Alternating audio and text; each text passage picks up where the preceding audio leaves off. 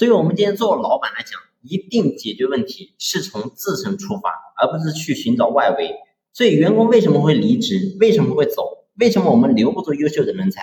所以，过去呢，很多老板总在挑员工的问题，总觉得是这个员工啊，他这个闲这闲那，然后呢，他觉得这个我们这个公司太小了，然后呢，容不下他，然后呢，觉得我们这个员工不和谐，觉得老板不好，觉得这个我们产品不好。所以，你会发现呢，过去。很多老板的想法总觉得是员工的问题，但是我想讲的是，我们今天如果说还是按照过去这种思维的话，那么我们永远没有办法解决问题的关键。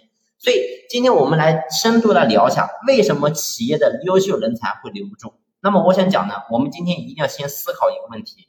那么所有的人今天一定要好好思考一下，为什么优秀的人才他会走呢？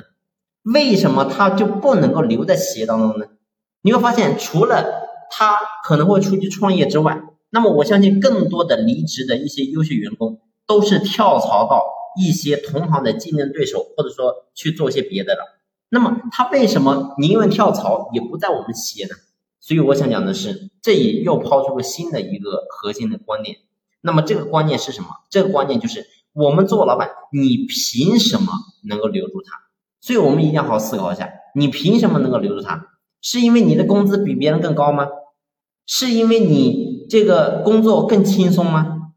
所以你会发现这是一个非常系统的问题，这是我们所有老板你一定要好好思考一下。你比如今天你在企业当中，你很想留住一个优秀的人才，你觉得这个人才能够给企业创造很多价值，那么你今天一定要深度静下来，好好思考一下，你凭什么能够留住他？你到底哪一点能够真正吸引住他？所以这个跟夫妻之间是一样的。一个非常漂亮的一个女人，凭什么要嫁给一个男人？凭什么要嫁给他？所以一定要在这个地方要找到原因。你只有真正找到这个原因之后，我们才能够真正触摸留住人才的核心